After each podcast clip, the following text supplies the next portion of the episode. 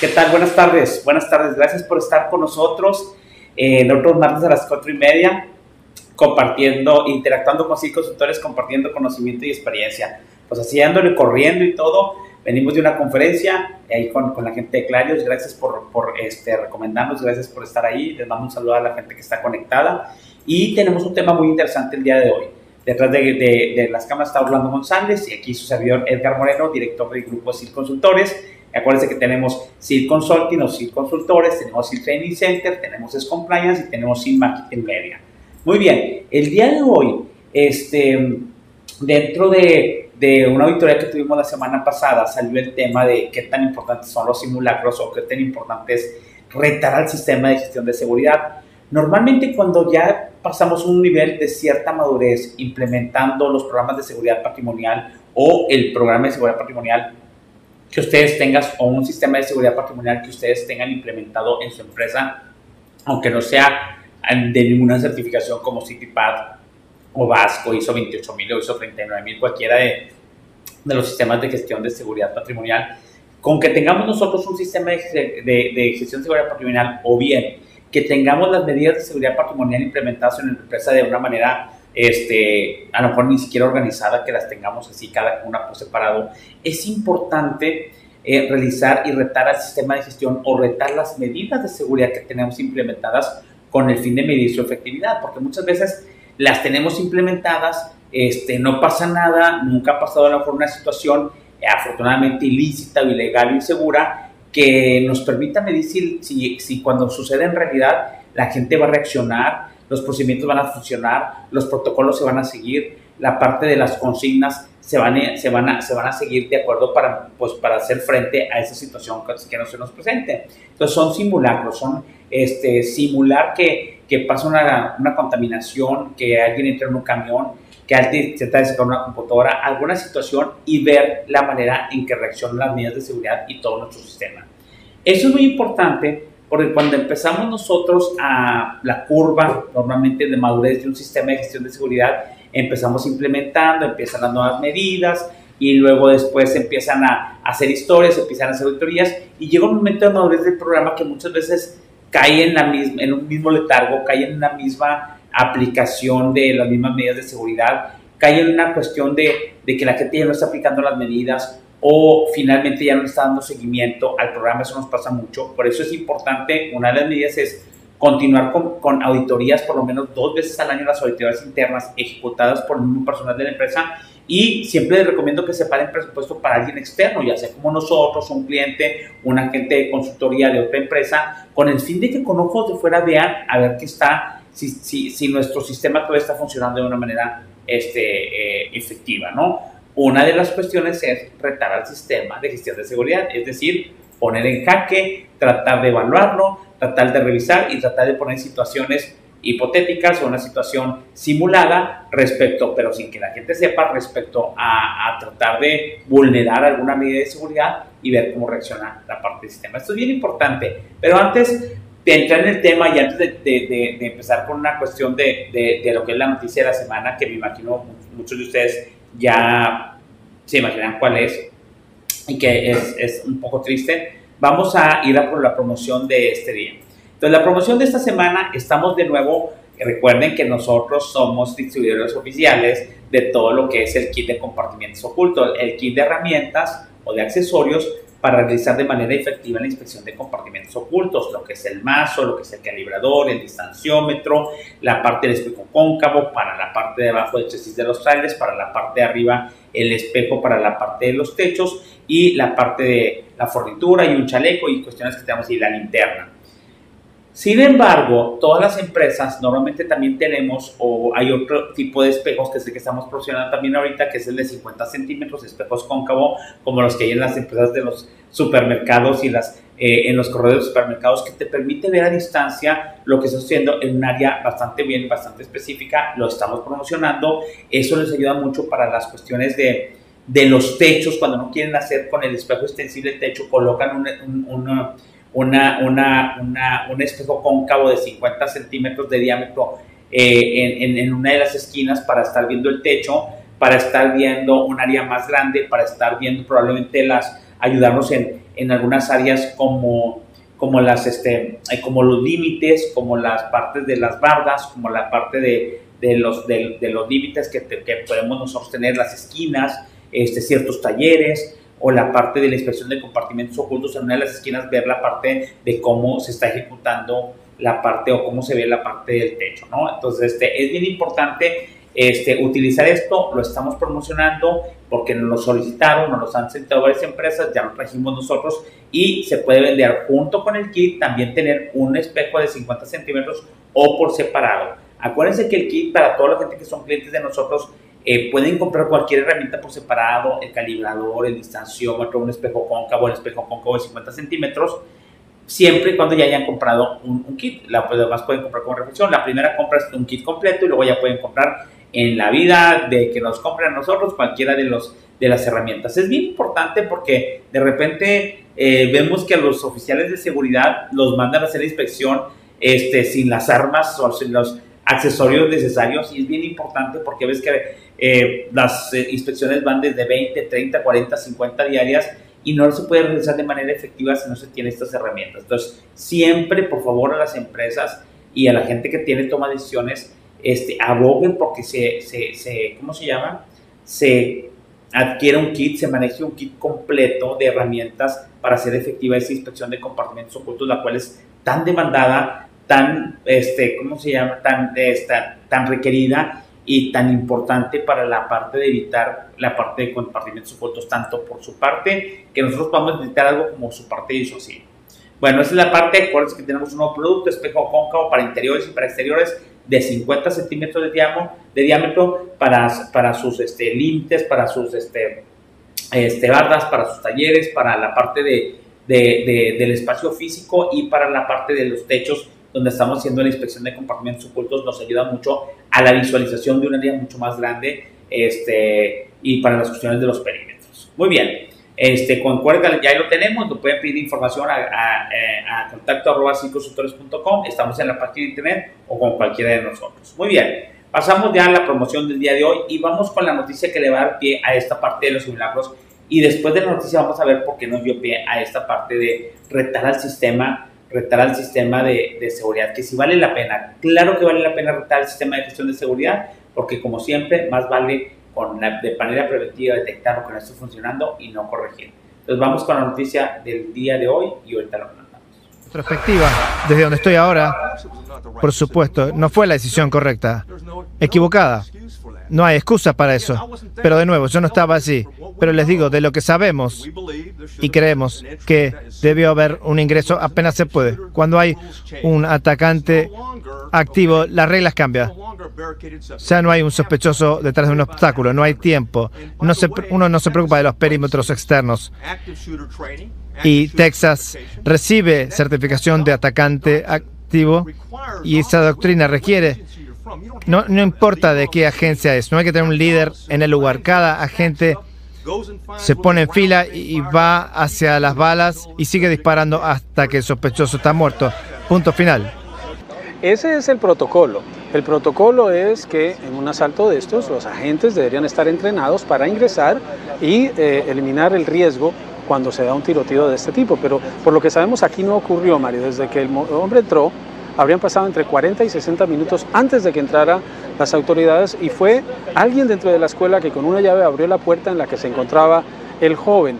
Eh, se sabe ahora que el comandante de la policía de esta ciudad de Ubalde decidió esperar porque consideraban que necesitaban un equipo especializado para enfrentar al asaltante y consideraban ellos que ya la matanza había ocurrido y que, eh, reconoció uno de los policías, temían a ser alcanzados por las balas. Ahora, sorprende que el argumento eh, de muchos conservadores es que las armas no matan, son las personas que las usan, pero si los policías le tienen miedo a este tipo de arma que se puede comprar de manera abierta y fácil, pues eso da una señal de su peligrosidad. Pero quien también está ahora tratando de explicar lo que ocurrió es el gobernador Greg Abbott, quien suspendió su presentación en una cumbre de armas en Houston y quien ahora dice que a él lo engañaron. Yes, I was misled. Respuesta corta, sí, fui engañado. Estoy furioso por lo que sucedió. Estuve en este mismo escenario hace dos días y le estaba contando al público información que se ha dicho en una habitación a solo unos metros de donde estamos ubicados en este momento. Escribí notas a mano en detalle sobre lo que todos en esa sala me dijeron en orden secuencial.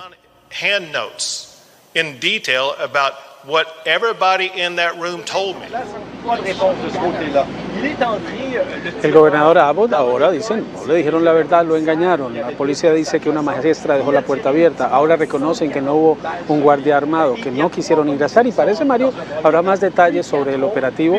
Eh, Ubalde es una ciudad pequeña, de 16 mil habitantes, tiene un departamento de policía, destina el 40% de su presupuesto al equipo especializado, al equipo táctico SWAT, pero ese equipo no llegó. Fue la patrulla fronteriza con un equipo especializado que al final terminó ingresando a la escuela eliminando al asaltante. Ese bueno, ¿y, cuántas preguntas se derivan de todo esto, Juan Carlos? Yo creo que la más terrible sería, ¿pudo evitarse al menos una muerte con una actuación más rápida de la policía? Si es así, eh, pues, y, y, sostiene el gobernador que fue engañado, creo que hay muchas, muchas preguntas por responder, Juan Carlos. Así es, y eso va a ser, y, una de las experiencias de otras masacres escolares es que por esperar algunos niños en otros eventos se desangraron mientras llegaban las autoridades. La pregunta es si aquí ocurrió lo mismo, pues obviamente el tiempo y la investigación lo dirán, pero por ahora la versión real no se parece hasta ahora mucho a la que hasta ahora era la versión oficial.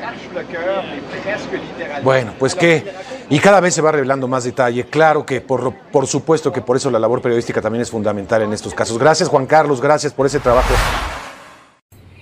Pues bueno, la noticia este, muy grave eh, sucedió en Estados Unidos y estamos hablando de un asesinato, ¿no? Hay este, 19 personas, creo que son 19 niños, 19 niños con las dos maestras este, eh, eh, y es algo muy grave y entonces empezamos porque es un acto delictivo, es un acto donde un muchacho de 18 años con una R15 y con otra, eh, otra arma, otro entra a la Robert Elementary School, que es la primaria que está en Uvalde, Texas, y asesina a 19 niños, ¿no? Entonces ya las dos maestras. Entonces, el, el, asunto que empieza a cuestionar la gente, porque la, la, la, la situación es que lo que se ha analizado en, este, en esta situación es que el muchacho primero, este, creo que hirió a la abuela o le disparó a la abuela, sale en la camioneta, eh, eh, se sale de la carretera y se estampa, ahí se enfrenta primero con un policía que no lo puede detener porque trae un rifle de alto poder y, se escapa y se va a la, escuela. Es el, primer error yo creo que cometen de que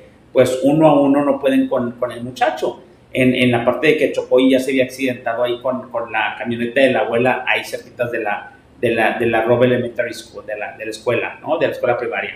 Y luego entra por la parte trasera en una, eh, lo que dicen, en una, en una puerta que supuestamente debería haber estado cerrada. Al parecer dicen que una maestra que estuvo por ahí salió a buscar su celular y ya no cerró la puerta. Este, una puerta, un acceso que estaba completamente abierto, sin estar monitoreado, sin estar con vigilancia y pues ahí entró. Encuentra en el primer salón que ahí encuentra, abre la puerta y le dice todos van a morir y empieza a disparar a diestra y a siniestro, ¿no? Muchos de los niños llamaron al 911, fue cuando se abre la parte que está a 5 minutos, 8 minutos ahí la comandancia de la policía, llegan todos los policías y luego ya se ve toda la parte que estuvieron como una hora esperando para poder entrar a enfrentar al, al tirador. La gente dice, bueno, se quieren escudar a lo mejor la policía con que, ah, y porque no podían abrir la puerta, este, que no enfrentaron y se esperaron porque no tenían cómo abrir la puerta. No la derrumbaron, esperaron a que un director o alguien de, de, de, ahí de, mantenimiento fuera por la llave, abrieron, abrieron una puerta con la llave y fue cuando pudieron entrar. Entonces, entre que vieron refuerzos, hay muchas especulaciones y muchos dimes y diretes respecto a por qué no entraron, se esperaron porque necesitaban refuerzos, porque no encontraban la llave, porque pensaban que era otro tipo de, de delito, eh, se quieren justificar ahí con que la matanza ya había sucedido, porque en los primeros minutos fue cuando mató a todos los niños, pero no todos murieron de inmediato, al parecer, este, todo lo que esperaron hubo mm, eh, niños que pudieron, al parecer, vivir porque se desangraron durante toda esa hora que estuvieron ahí este, heridos, ¿no? Entonces, eh, en lo que hablan, incluso ahí en CNN, lo que acabamos de ver, hablan de protocolos, hablan del de que no se siguió el protocolo que se debía seguir, que no se hicieron bien las cosas, que tomaron una mala decisión respecto a no derrumbar la puerta y esperar ahí una hora hasta que vino la patrulla fronteriza y que fue que realmente ejecutó al, al, al asesino de los niños. Pero entonces eh, pudieron ser muchas cosas. Ahí va. Normalmente cuando los que estamos en seguridad patrimonial dices, oye, estás entrenado por si te roban en, el, en la calle. Si estoy entrenado, voy a mantener la calma, este, voy a entregarles todo y, este, y voy a dejar que se lleven todo sin responder. Normalmente cuando eso no está practicado, y dices, es el protocolo que tengo establecido y es lo que voy a hacer. Pero ya en una realidad entran emociones, entran miedos, entran este, faltas de práctica sobre el protocolo, sobre la repetición. Entonces, de repente, en una, en una situación sobre la que tengo un protocolo, sobre la que no he practicado, sobre la que no he, sentido la necesidad de, de, de, aplicar los protocolos y los conocimientos que debo de hacer, normalmente no sale ya en la realidad como debe de salir. Cuando los deportistas de alto rendimiento, este, ya es un tenista o cualquier básquetbol, fútbol, este, eh, hacen muy bien eh, sus movimientos en deportes porque están repitiendo y repitiendo, repitiendo, repitiendo una jugada. Cualquiera que sea un deporte profesional, repiten muchas veces la jugada para que el día del partido oficial las jugadas salgan de manera natural tantas veces que practicaron, igual en patinaje y igual en todo. Entonces en seguridad no es, no es diferente. Normalmente la manera de practicar, que lo voy a practicar todos los días, es establecer situaciones simuladas donde eh, eh, se, se, asemeje a una situación de un robo, a una situación insegura, a una situación ilícita, a una situación delictiva, que, que de, de, una manera a propósito y sorpresiva se propone para saber si los empleados, si los oficiales de seguridad, si la empresa va a reaccionar de acuerdo a los protocolos que se tienen establecidos. ¿Sale? Eso es bien importante porque si no se practica y no se hace, por eso son los simulacros de incendio, están están avisados. El simulacro en la parte de seguridad patrimonial es que sea de manera aleatoria, que no se, que la gente no sepa, que la gente que va a ser, eh, que esté involucrada en la operación, pero sea gente que no conozca a la gente adentro, o gente que vaya como flaqueada para que no sea descubierta, de tal manera que sea lo más natural posible, es decir, como si fuera en realidad, sí, serlo en realidad, para tratar de retar al sistema de gestión de seguridad o a la medida de seguridad que tengas implementada, si es que no tengo un, un, un ¿cómo se llama?, Una, un sistema de gestión como tal. ¿Cuál es la efectividad? Es un ejercicio bien sano, es un ejercicio que se a hacer de manera continua eh, durante un cierto periodo de tiempo, no sé, dos, tres, cuatro, cinco veces al año, para determinar si, si, si vamos a funcionar, si la situación es lo más real posible y si no, no nos va a ganar la emoción, diría mi padre, no nos va eh, a entorpecer el miedo, no eh, vamos a estar desatentos a la situación y poder actuar como debíamos en la situación que se nos presente, pero de manera simulada. ¿Sí me explico? Entonces, llegando a este Robert Elementary School, hay muchos, hay muchos cuestionamientos ahora sobre el actuar de la policía, eh, porque normalmente eh, no es el protocolo que debieron haber seguido, no se sabe si fue una mala decisión, Incluso están hablando que la gente, eh, eh, los policías estaban atemorizados por la cuestión de, de, los disparos o por el rifle que traía este, el, el, el asesino. Eh, en ese entonces la situación no funcionó. Entonces, no sé si se había habido simulacros antes o unas situaciones ahí de, de atentados. En una ciudad, en un país donde las armas actúan libremente, donde lo que critican del muchacho es que, que no tiene edad para tomar una cerveza o para comprar una cerveza o la parte de, de, ¿cómo se llama? Pero sí para comprar un arma. Entonces, este, eh, o para comprar alcohol o para manejar. Eh, eh digo, para manejar sí, pero para la cuestión de, la, de, de, comprar una cerveza, no puede comprar licor, no puede comprar alcohol, pero sí puede comprar un arma. ¿Sí me explico? Entonces, está bastante cuestionable. Entonces, si Texas es un estado donde las armas, digamos de alguna manera, de una manera, a lo mejor no, no quiero determinar de una manera obligada, donde las armas fluyen por todas partes, que todo el mundo puede traer un arma eh, si tienes 18 años o más con un permiso. Eh, no debería haber más simulacros en este tipo de cosas. Está siendo muy criticada la Unión Americana porque acaba de pasar el tiroteo en Boston y ahorita tiene el tiroteo en Uvalde. Dices, debería, si tú estás o es común que haya situaciones de manejo de armas de una manera irresponsable como la que hubo en esta semana pasada con los niños, Debería de haber más simulacros que retaran al sistema, retaran a la escuela, retaran al centro comercial.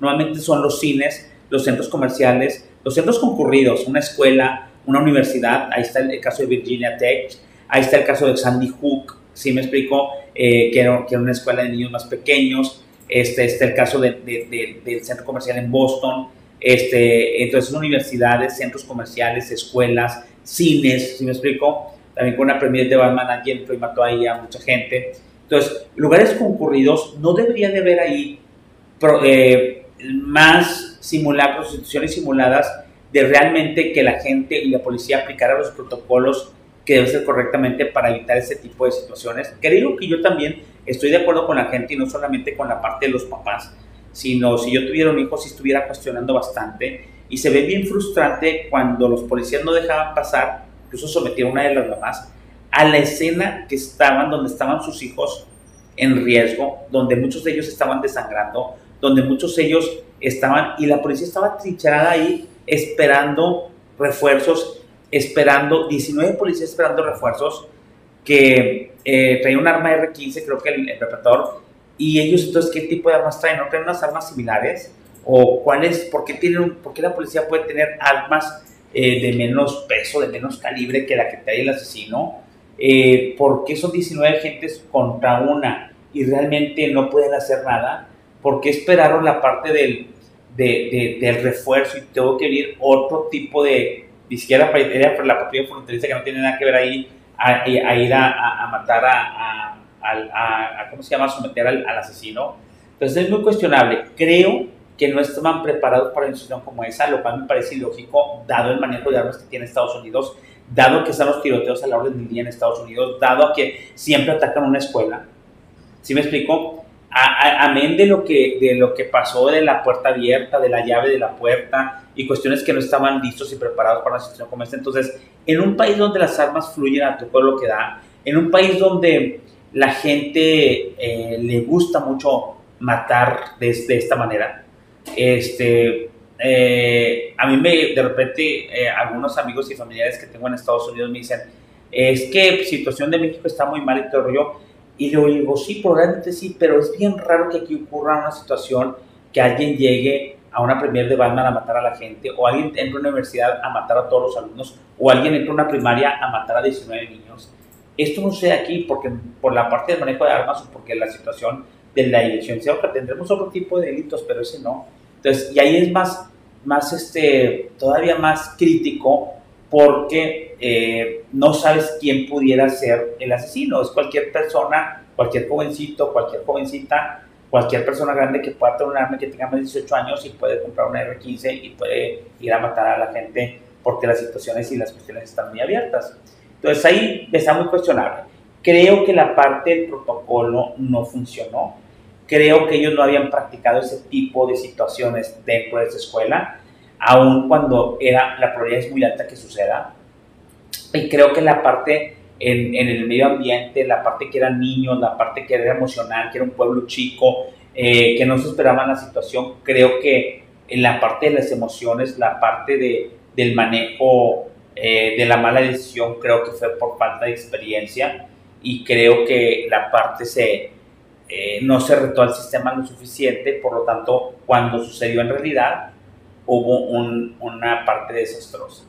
Si esto lo aplicamos en nuestra empresa, es bien interesante, es que nunca ha pasado, muchas veces decimos, nunca ha pasado un acto delictivo en mi empresa, pero precisamente es porque las medidas de seguridad están, están establecidas, porque tenemos suficientes elementos disuasivos, porque a los delincuentes o a la gente mala no le interesa la empresa porque no quiere ser delito, porque es muy complicado por las medidas de seguridad que tenemos, por las cámaras que tenemos, por el personal de seguridad que tenemos, por la cuestión de los accesos que tenemos cerrados, etcétera. Puedes ver muchas cosas, pero sí es importante, nosotros no podemos meter, probablemente en uno, dos años, tres años, gracias a Dios, en muchos años, podamos no tener una acto delictivo afortunadamente, pero entonces eso va un poco en contra si no hacemos simulacros de, con, con, una, con una situación de que nos pudiera parecer vulnerable, este, no podamos reaccionar de una manera similar a lo que sucedió en Rob Elementary School, pero en esta empresa.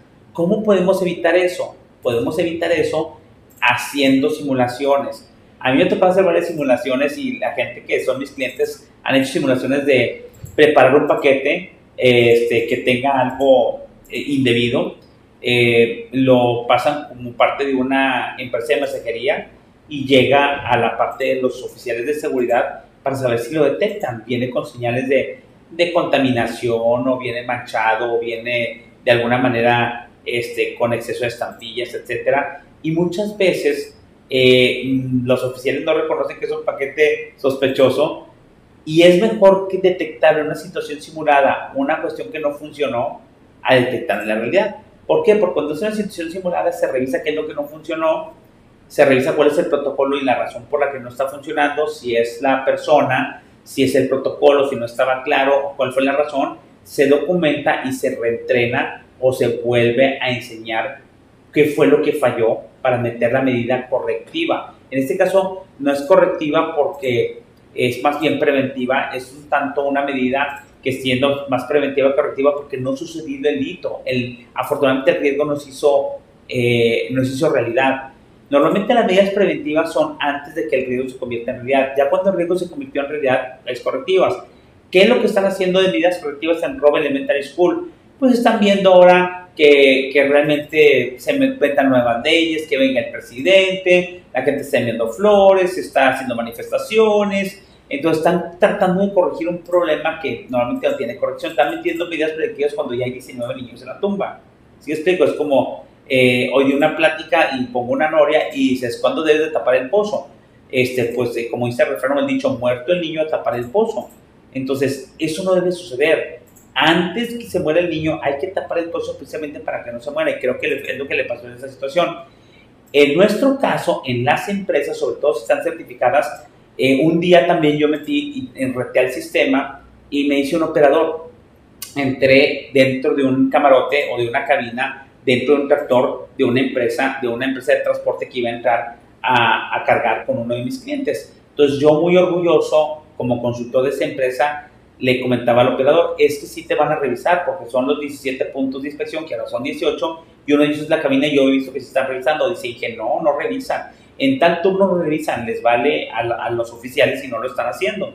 Dije, bueno, méteme a la, a la esa, sí yo lo meto, entonces me metí a la cabina, eh, ahí en la calle, y me fui a cargar porque él iba a cargar a, las 6 de la tarde de esa empresa. ¿Y cuál fue mi sorpresa? Que entré sin ningún problema.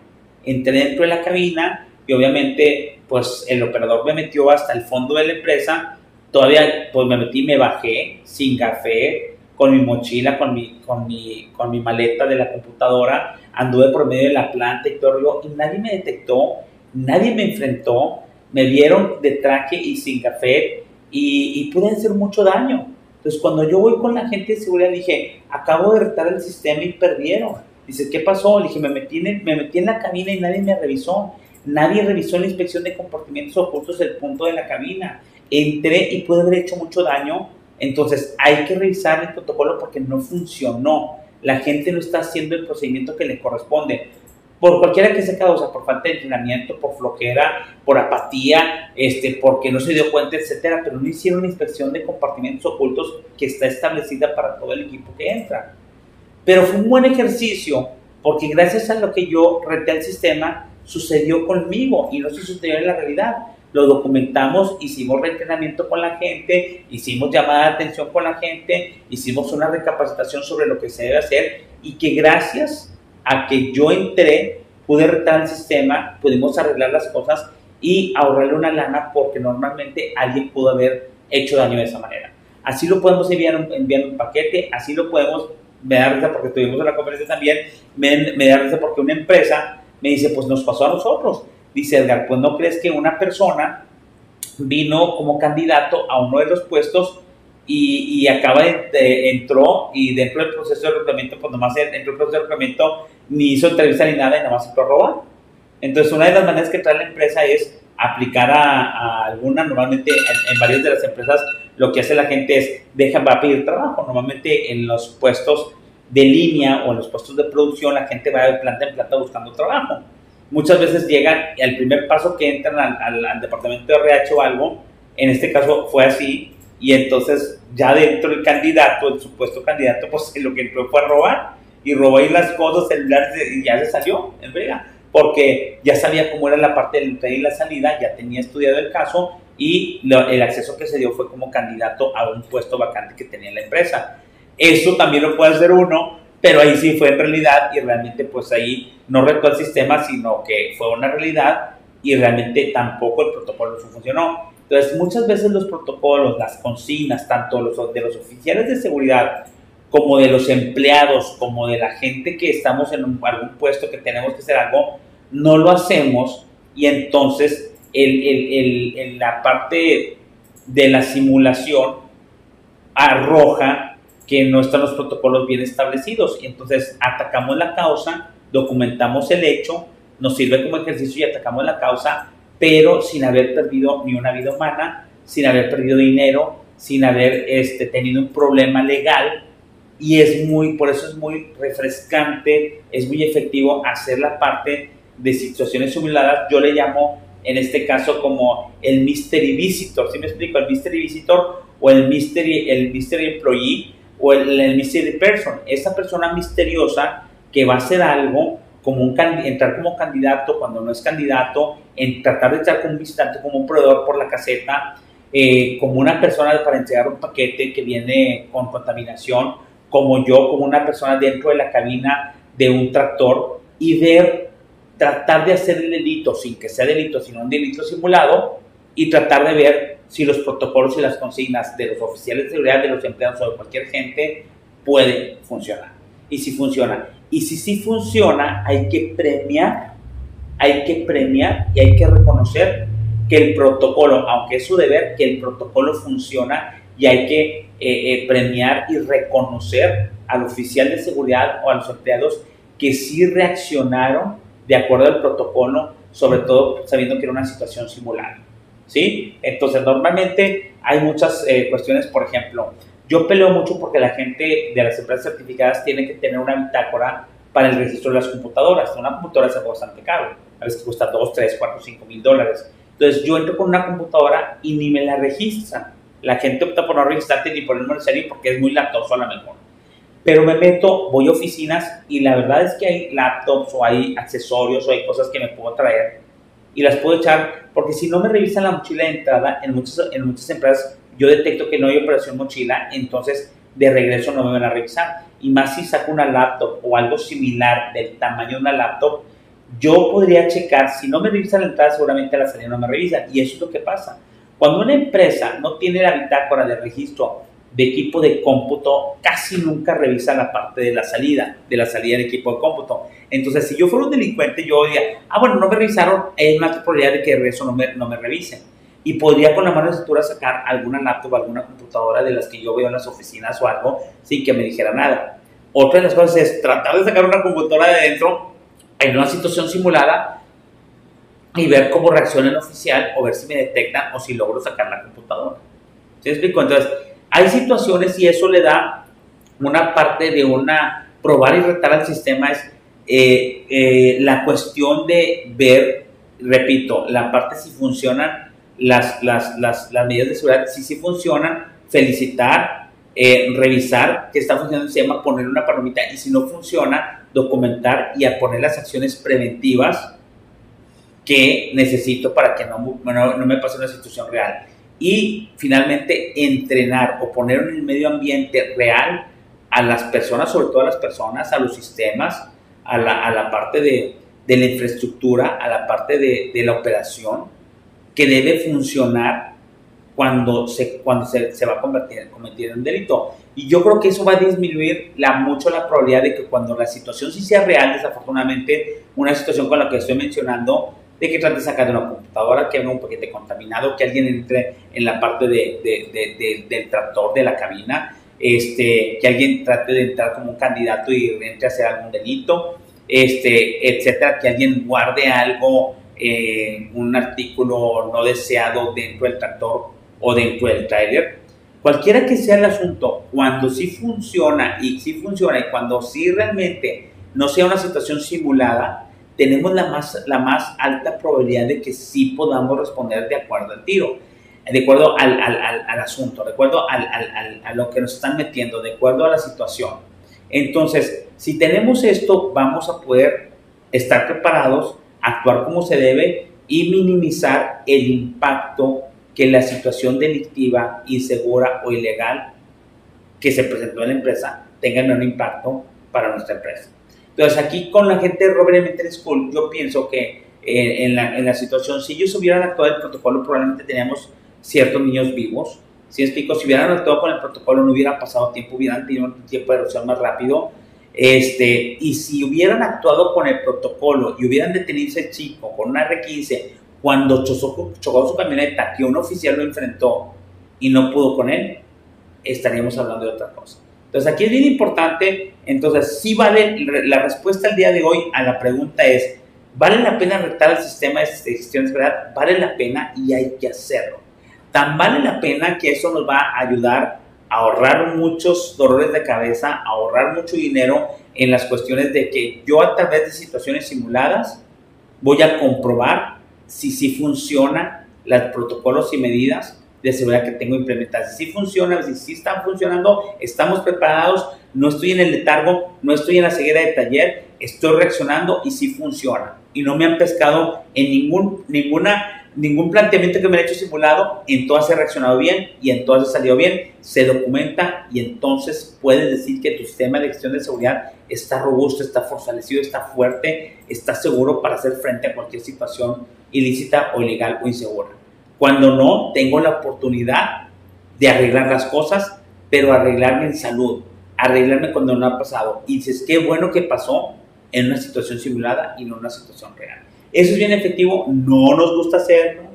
Este, yo detallo mucho cuando auditamos, sobre todo en operador económico autorizado, que te pide esto de manera exigida y la gente no ha hecho ningún simulacro, no quiere hacer simulacros nada en seguridad patrimonial y eso es un poco irónico, dado el valor que tiene un simulacro, una parte de una situación eh, simulada en cuestión de inseguridad y lo que puede ayudar a tu sistema de gestión de seguridad a realmente estar fuerte, a realmente estar efectivo, a realmente funcionar como debe funcionar. Y todavía lo extiendo, nosotros hablamos de seguridad patrimonial, pero eso puede pasar en cualquier área en producción, en embarques, en transporte, en logística y ver cómo reaccionaría, porque en todas tenemos protocolos, en todas tenemos procedimientos, en todas tenemos políticas y ver si funcionaría de una manera este, correcta o una manera tal como lo tenemos escrito para la efectividad del sistema. Pues eso es el día de hoy. Déjame despedirme saludando a la gente que está. Gracias a Fernando Zavala. Saludos, Fernando. Es, ahí el uno de la clase. Y saludos a Gaby González también. Enrique López, gracias por estar viejo lobo, de mar, Enrique López, con la parte de seguridad patrimonial. Te mando un abrazo, Enrique. Gracias a Otto Gutiérrez, otra persona también muy bien en la parte de seguridad. Gracias, Otto, por saludos a toda la gente que nos sigue. A, Alan Illigues también, no te había visto, Alan, por aquí. A Daniel Rodríguez, gracias, Daniel, por seguirnos. Gracias a Queta María, nuestra fan más destacada, Queta María, hasta allá Tijuana. Saludos y siempre aprendiendo. Y como oficial de seguridad, Queta, es bien importante que todo esto lo hagamos. Y si no lo hace nadie, entre los mismos oficiales de seguridad, ustedes preparen sus propias cuestiones simuladas, hablen con sus supervisores porque eso le va a dar un refresh y una parte de una que estemos alerta, que ahorita lo único que nos queda es estar alerta siempre para las cuestiones de que no nos vaya a pescar ninguna situación no deseada. Muy bien. Hugo Salazar, gracias Hugo por estar también con nosotros. Allá saludos a la gente de Mondeliz. Luis Ernesto Rodríguez, gracias Luis Ernesto, que andabas por Europa, entonces te mando muchos saludos y un abrazo, que te haya ido súper bien allá donde andabas en Holanda y en Bélgica. Y a Carlos Muñiz, gracias Carlos, saludo también de la UR, eh, que está haciendo muy buenos comentarios en la clase, gracias Carlos por participar con nosotros. Les mando un abrazo, con esto terminamos. Acuérdense, si estamos a cargo de una parte de un sistema de gestión de, seguridad, es bien importante la parte de red el sistema. Rétenlo de manera continua, documenten cuando les sale bien, documenten cuando no les sale, cuando no salen los protocolos y metan las mejores necesarias en medidas preventivas. Y preferimos que salga algo malo en una situación simulada y no en una situación real. Cuando ya en una situación real sale algo mal, tenemos cosas tan lamentables como la que pasó la escuela primaria de allá de Texas, o cuestiones lamentables como que podemos tener una, una muerte, un robo, un impacto financiero, un impacto organizacional, o algo que ya no podemos hacer atrás. Con eso terminamos el, el Interactuando de Consultores de este día. Les mando un abrazo. Acuérdense que esto terminando queda grabado en Facebook y luego también se lleva a YouTube. Y también estamos en, en, en LinkedIn como Edgar Moreno y como CIR Consultores, en Facebook como Edgar Moreno y como CIR Consultores. estamos en, en, YouTube, estamos en Instagram, estamos en TikTok, ahí nos faltan unos videos de TikTok, pero ya lo estamos poniendo. Y también estamos en el podcast, por si nos quieren escuchar en podcast y prefieren hacerlo cuando anden en su carro, si quieren ahí se ponen los audífonos en su casa. Estamos en, en todas las partes, en Google, en, en Google Podcast, en, en, en, en, en iTunes, Spotify, en Anchor y en Google Podcast. Sí, sí, siempre, ya estamos en los cuatro. Muy bien, Dios los bendiga, los cuide, bendiciones y nos vemos la próxima semana.